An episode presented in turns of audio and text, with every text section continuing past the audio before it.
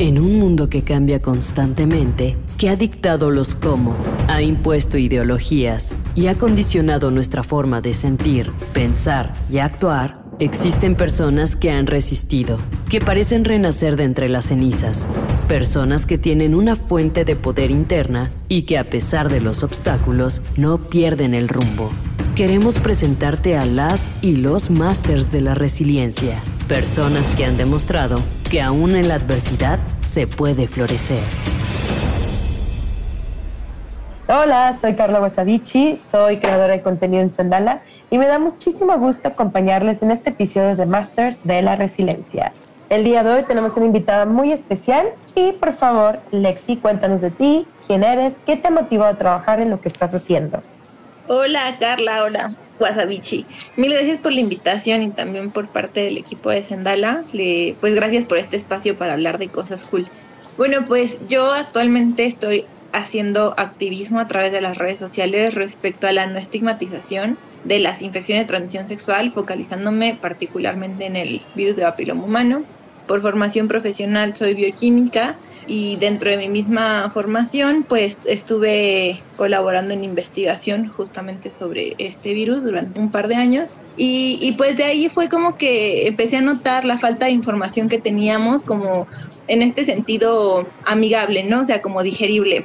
Entonces yo de pronto eh, aprendía cosas nuevas en el laboratorio y, le contaba a mis amigas como de que, oigan, no manchen, sabían que son tan prevalentes, pero siempre hablando como en tercera persona, como nos enseñan a hablarlo en la escuela y todo. O sea, las ITS siempre hablas como que en tercera persona y yo seguía replicando ese discurso, ¿no? A pesar de que ya estaba viviendo una, una cercanía total de que no es de que, ay, creo que son muchas personas o las estadísticas aisladas, ¿no? O sea, ya era como verlo directamente pero siempre desde la tercera persona, de que, oigan, amigas, deberían hacerse su papá Nicolau, yo ya me lo hice, o sea, yo siempre he tenido la costumbre de hacerme mis revisiones anuales. No, yo ni sabía por qué, pero yo sabía que eran necesarias, ¿no? Y a ese punto creo que muchas coincidimos. No tenemos idea ni qué nos van a revisar ni cómo, pero pues vas, ¿no? Y eso en el mejor de los casos.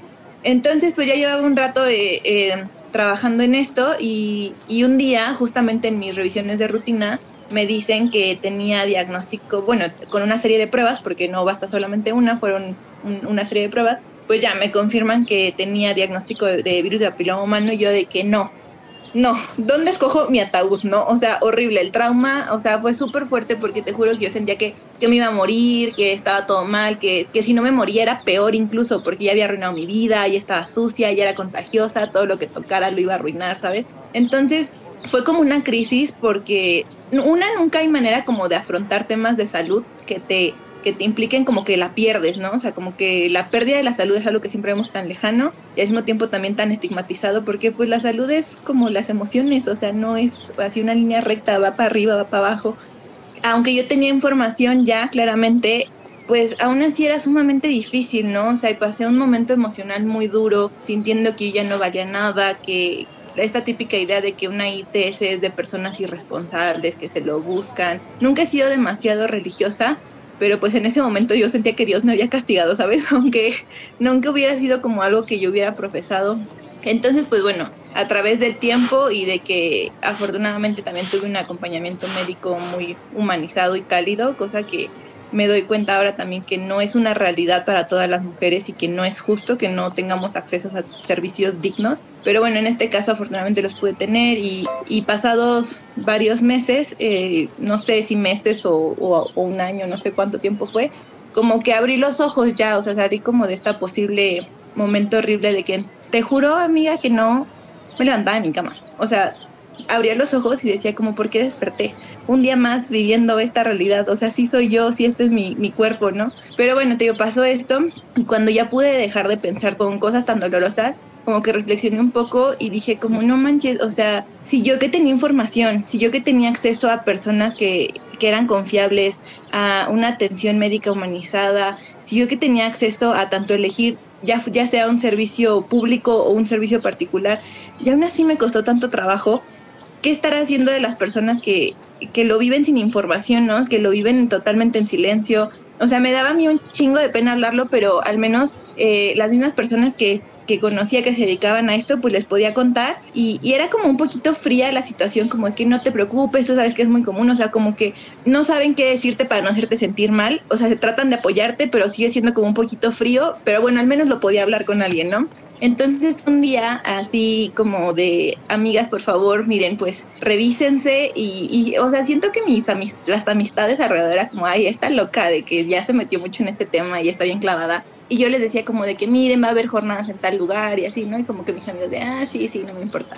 Entonces de pronto a mí esto ya me estaba generando mucha frustración porque yo decía como, a mí me pasó y eso que tenía una pareja estable de mucho tiempo, tenía mis revisiones anuales, estaba informada, o sea, como todas estas cosas bajo las que tú dices, a mí no me puede pasar y me pasó. Y decía, es que si me pasó a mí, literalmente en serio, sí nos puede pasar a cualquiera. Eh, porque yo era cualquiera y me pasó, entonces un día como en esta bruma de decir, es que ¿por qué la gente no no habla de estos temas, me puse a escribir un hilo en Twitter y en mi Twitter me seguían de que 30 personas, ¿no? Mis amistades de la escuela, cosas así. Y de que no, pues miren, no me fui a hacer mis pruebas de VIH porque además de cuando, o sea, cuando me dieron el diagnóstico de VPH, tenía muy poquito que me había hecho mis pruebas de VIH como tres meses, pero en eso, o sea, en eso me dicen que tengo VPH y yo de no. En este momento me tengo que volver a hacer todas las pruebas porque seguramente todo va a salir positivo, ¿no? Entonces ya es, como un trip de obsesivo un poco complicado, ¿no? Pero yo me repetí todas las pruebas, volvieron a salir no reactivas todas las demás, o sea, negativas. Y, bajo esa experiencia llegué a hacer mi hilo, como de que el día que fui a hacerme la prueba de VIH, toda la gente en la sala de espera tenía una cara de preocupación bien fuerte, como si neta recibir el diagnóstico fuera lo peor que fuera a pasar. Pero pues si les escribo esto es porque ya recibí un diagnóstico de VPH y la verdad sí es difícil, pero es como quizá duro decirlo, pero es la parte buena, conocer el diagnóstico, porque entonces ya tienes sobre qué actuar, ¿no? Me ponía de que miren, y yo tenía una pareja que llevamos tantos años juntos, y me hacía pruebas, y el vato también era como responsable y todo esto. Y ya no, entonces lo dejé ir, lo solté al mundo del internet, del, del hilo, y yo cuando lo estaba escribiendo, neta me estaban temblando las manos, no sé qué estoy haciendo, pero ahí va. Y yo sí estaba confesando que, pues, que vivía con BPH, ¿no? Eh, y no lo sabían muchas personas de, o sea, cercanas a mí, lo sabía mi mamá, mi hermana y mi papá y dos amigas, ¿no? Pero pues hay más compañeros de la universidad o más familia no lo sabían. Lo, lo, hice en la noche, me fui a dormir y a la mañana siguiente, ¡pum!, la magia del internet, así, viral, viral el pedo, ¿no? Eh, y entonces, de pronto como que me dio mucho miedo porque dije, no manches, o sea, ¿cuánta gente ya lo vio? Y dije, no, pues lo de menos cambio mi, mi foto de perfil de, de Twitter y me borro, ¿no? Borrado de este mundo, esa no era yo. Este, pero me empezaron a llegar muchos mensajes directos de chavas que me contaban de que gracias por hablar de esto, yo también vivo con BPH, pensé que nunca lo iba a poder decir con nadie, de verdad es un alivio al menos poder escribir sobre esto, o sea, y me di cuenta en serio de ya no solamente la falta de, de la necesidad de información, sino la falta de espacios donde no te sientas señalada para poder hablar de estos temas. Entonces, pues me tomó mucho tiempo, como unas dos, tres semanas, terminar de contar todos los mensajes que me llegaron, pero te juro que en ese momento era como de que, no manches, o sea, qué bueno, o sea, qué bueno que, que podemos ahora hablarlo, qué bueno que esto quizá pueda hacer una mínima diferencia, un desahogo en la de esas chavas. Para mí obviamente también fue un desahogo. Y ahí fue como que empecé a hacer más tweets informativos y, y hacer como más cositas y de pronto pues así de una red brinqué a otra que fue YouTube y luego de YouTube a Instagram y luego a TikTok y pues ya sabes, ¿no? Así como que ir aumentando las plataformas porque me daba cuenta de que como que en, cada plataforma me permitía acercarme a un público diferente y que en cada una la información estaba siendo súper bien recibida. Y a mí la verdad, o sea, siempre había sido un tema que me apasionaba desde antes, ¿no? Desde antes del diagnóstico. Y cuando recibí el diagnóstico yo dije, casi, casi como te digo, de que es un castigo por involucrarme en estas cosas malas, pues ya malas, y lo digo así como entre comillas, ya también me pasó a mí. Y ahí me sentía súper mal y ya no quería hablar de eso, pero cuando hice ese tweet y vi la, la buena respuesta y la necesidad que teníamos de encontrarnos, de sentirnos seguras, dije sí, o sea, no puedo permitir que mi miedo opaque estas ganas que siempre he tenido como de, de hablar, ¿no? ¿no? De sacar de esto del cajón de los tabús y pasarlo al cajón de la información al menos. Y pues sí, afortunadamente el, el, maravilloso mundo del Internet me ha permitido conectar con muchas personas para estar haciendo comunidad al, al respecto, ¿no? Porque afortunadamente eh, se ha empezado a alzar la voz un poquito en cuanto a las ITS. Poniendo al VIH siempre por delante, que la verdad me parece súper bueno, ¿no? Digo, tienen una, tenemos todavía una batalla en contra de las ITS súper fuerte. El VIH todavía está estigmatizado, pero al menos se sabe que existe. O sea, no es una ganancia, mm, se tienen que hacer mucho más, hace falta derechos, hace falta protección a la salud. Bueno, más bien, defensa de los derechos y protección a la salud, pero ya es un paso que la gente identifique que VIH es algo de salud. Pero en cuanto a VPH, de verdad que me ha tocado ver en redes sociales que la gente dice, ¿qué es VPH? Y ponen, ah, es, es que eso es lo mismo que el VIH, ¿no? Ah, pues ya tiene SIDA. Entonces, así de que, ok, de pronto es un poco difícil porque hay gente que no, no conforme con que no le gusta la información, que tú dirías, ah, si no le gusta, sigue su camino, scroll y se va, ¿no? No, es como de que, ¿por qué están hablando de esto? ¿Que quieren que todo el mundo vive enfermo? Que no sé qué, y es como, uh, ok, no es la intención, pero pues, bueno, al final son redes sociales, y sabemos que hay de todo, pero afortunadamente la respuesta siempre ha sido más de hacer comunidad que, que, de rechazo de rechazo al tema. Y es, posiblemente no quizá entre las personas que rechazan el tema habrá alguna que se haya quedado por morbo pon tú y del morbo haya surgido que ya se informó un poquito. Entonces pues bueno al final yo siempre trato del contenido que, que, que difundo que no sea desde el morbo que no sea desde la sexualización, que no sea desde la hipersexualización, sino como con la naturalidad con la que dirías de que, güey, me duele la cabeza y pues me siento muy, la verdad sí me siento muy, muy feliz eh, teniendo esta cercanía con las personas. Afortunadamente y por la buena respuesta que ha habido también he, podido sacar algunos otros proyectos como asignación de colposcopías y papá Nicolás gratuitos,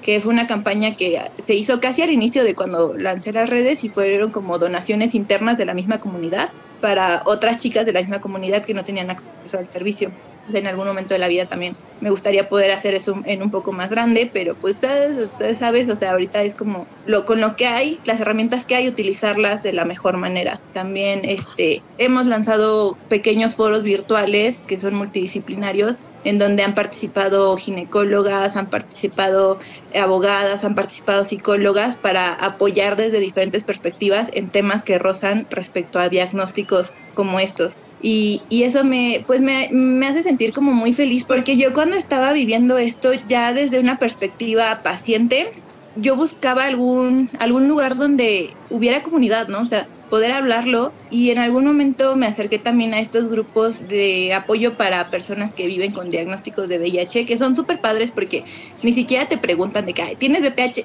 VIH, pásale, ah, si no tienes no puedes entrar, ¿no? Es como este es un grupo para hablar de temas de VIH, si te interesan, adelante. Y no te preguntan ni tu nombre ni nada, o sea, es como que súper libre y súper flexible. Y, y, yo así llegué a asistir a algunos de ellos, sobre todo también para informarme como temas de prevención y todo, porque digo, siempre me ha interesado mucho el tema de las ITS de manera de como romperles el estigma, ¿no? Y me daba cuenta que en estos grupos, eh, pues al final la vivencia de apoyo era muy bonita, pero como que había un algo que yo decía como que, ay, ojalá pudiéramos hablar un poquito más a fondo de esto otro, pero era algo que no le resonaba a las demás personas porque quizá no era su vivencia o quizá no era el tema de interés por el cual estaban ahí.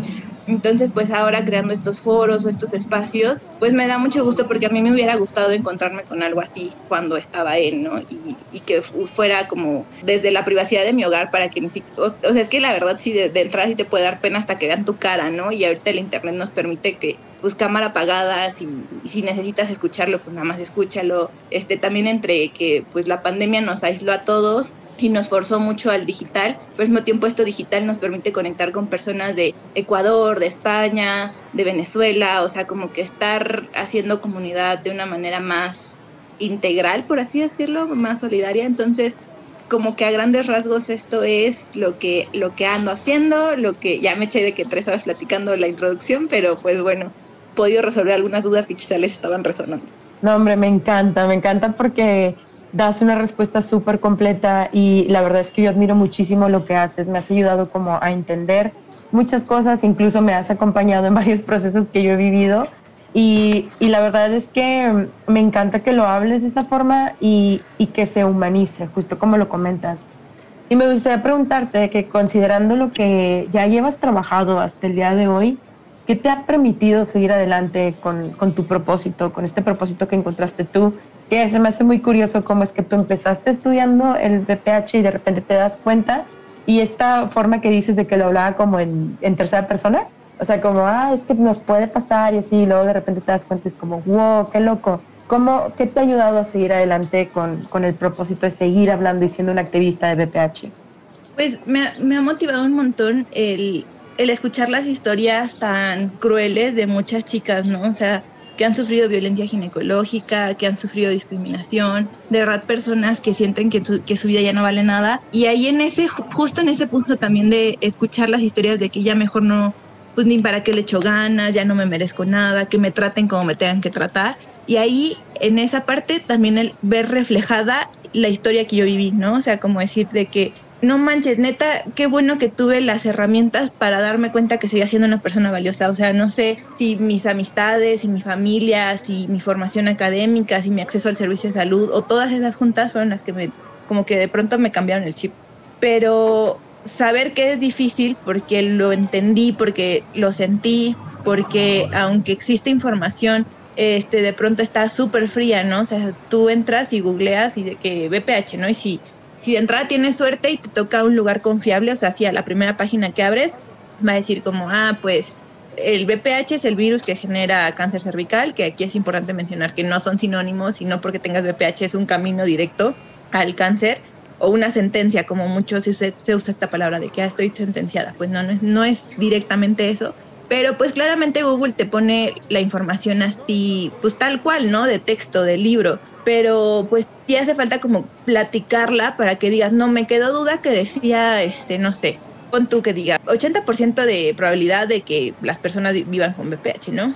Y que digas, bueno, este 80% a qué se refiere? ¿A cualquier persona o a personas con cierto tipo de prácticas o a personas con cierto grupo de edad, ¿no? Y ni siquiera tengas a dónde preguntar eso y que si vas y preguntas, no sé, a tu clínica o a cualquier lugar, tengas más posibilidades de que te vean feo a posibilidades de que solo te conteste neutral. Porque eso sigue siendo, o sea, digo, afortunadamente y hasta el momento y por el ámbito en el cual me tocó desenvolverme, nunca me he encontrado como que una mirada hostil al hablar del tema, pero porque ha sido mi nicho desde hace, desde hace un buen rato, ¿no?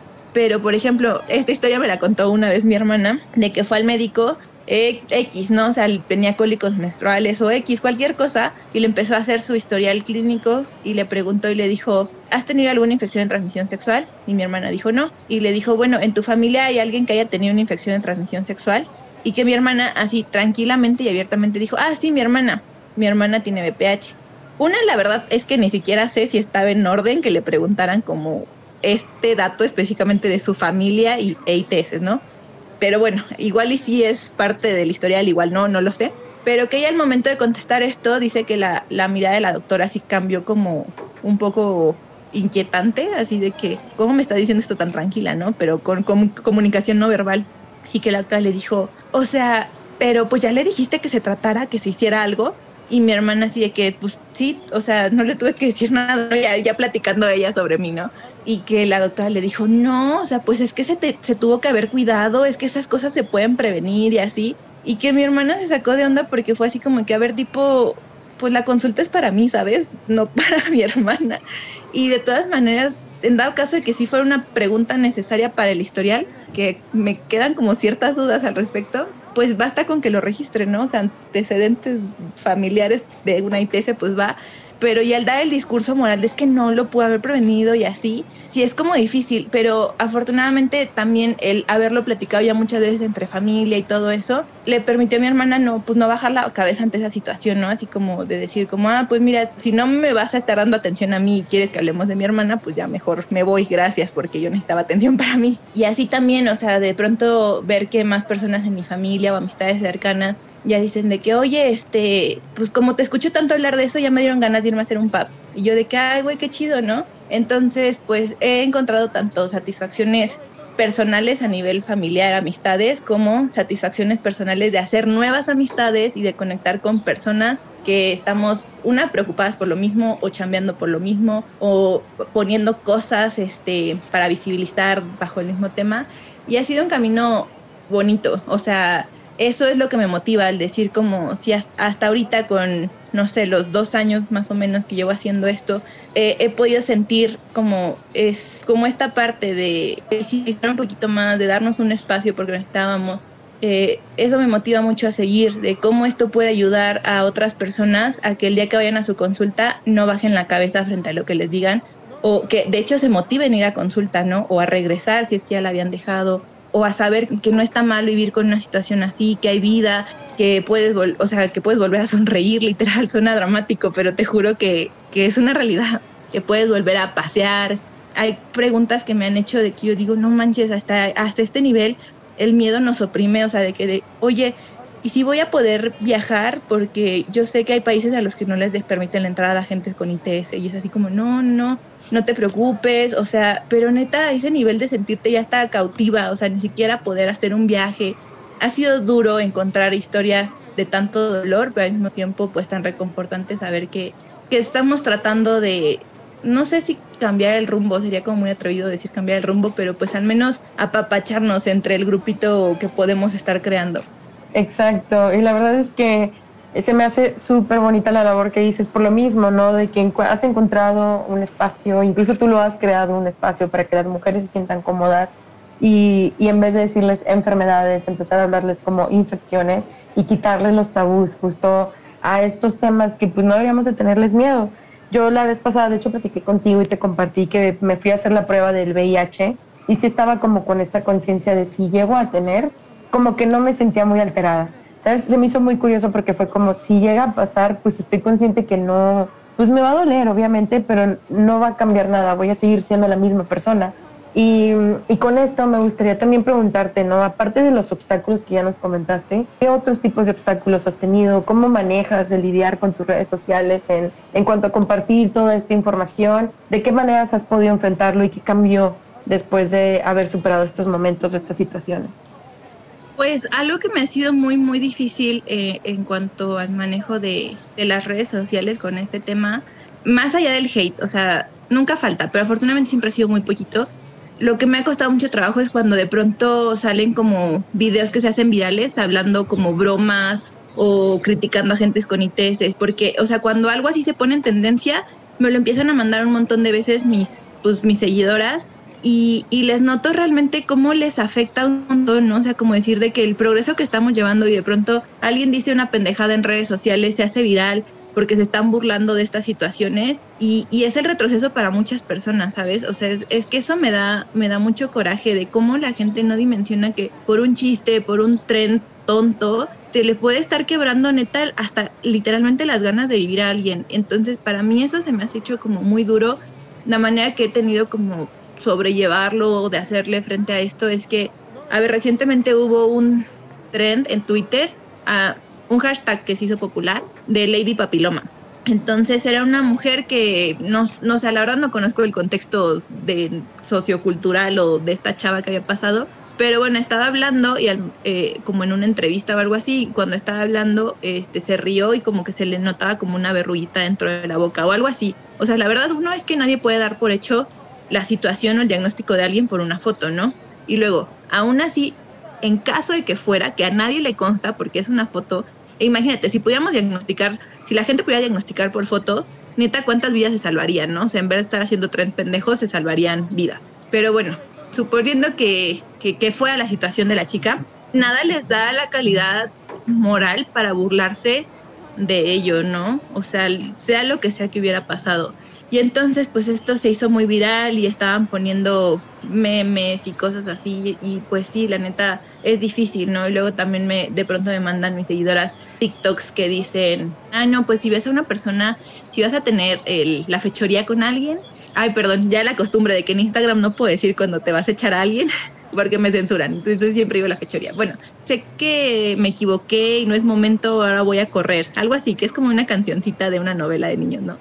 Entonces se hizo tren de que, ay, pues si ves a alguien que tiene como una verruga, cuando ya vas a tener, a echarte la persona, a tener sexo con esta persona, corre, huye. Eh, y entonces eh, como que esto reflejaba la idea de que una, claramente, pues sí, o sea, cada quien elige sus parejas sexuales como quiero, como puedes, y de pronto tú dices esto es una red flag y no quiero, o sea, como súper válido. Pero de pronto la manera en la que lo reflejan en redes sociales, como de sal despavorido, corre de ahí porque es la, la destrucción, ah, eso es el concepto, ¿no? Como que lo que daña. Eso ha sido como un reto y de pronto es sentir como que vas contra la pared, ¿no? Porque sientes como que no avanzas, como que quizá lo que, lo que sea que hayas construido, cosas tan absurdas como estas pueden tambalear tanto la convicción de las personas. este, hacerlas que nuevamente sientan que tienen que bajar la cabeza y eso. Y, y, pues es como un reto constante, a veces sumamente desgastante, pero pues como en todo, ¿no? Encontrar el balance entre que haya paz y la motivación al mismo tiempo te permita seguir creando.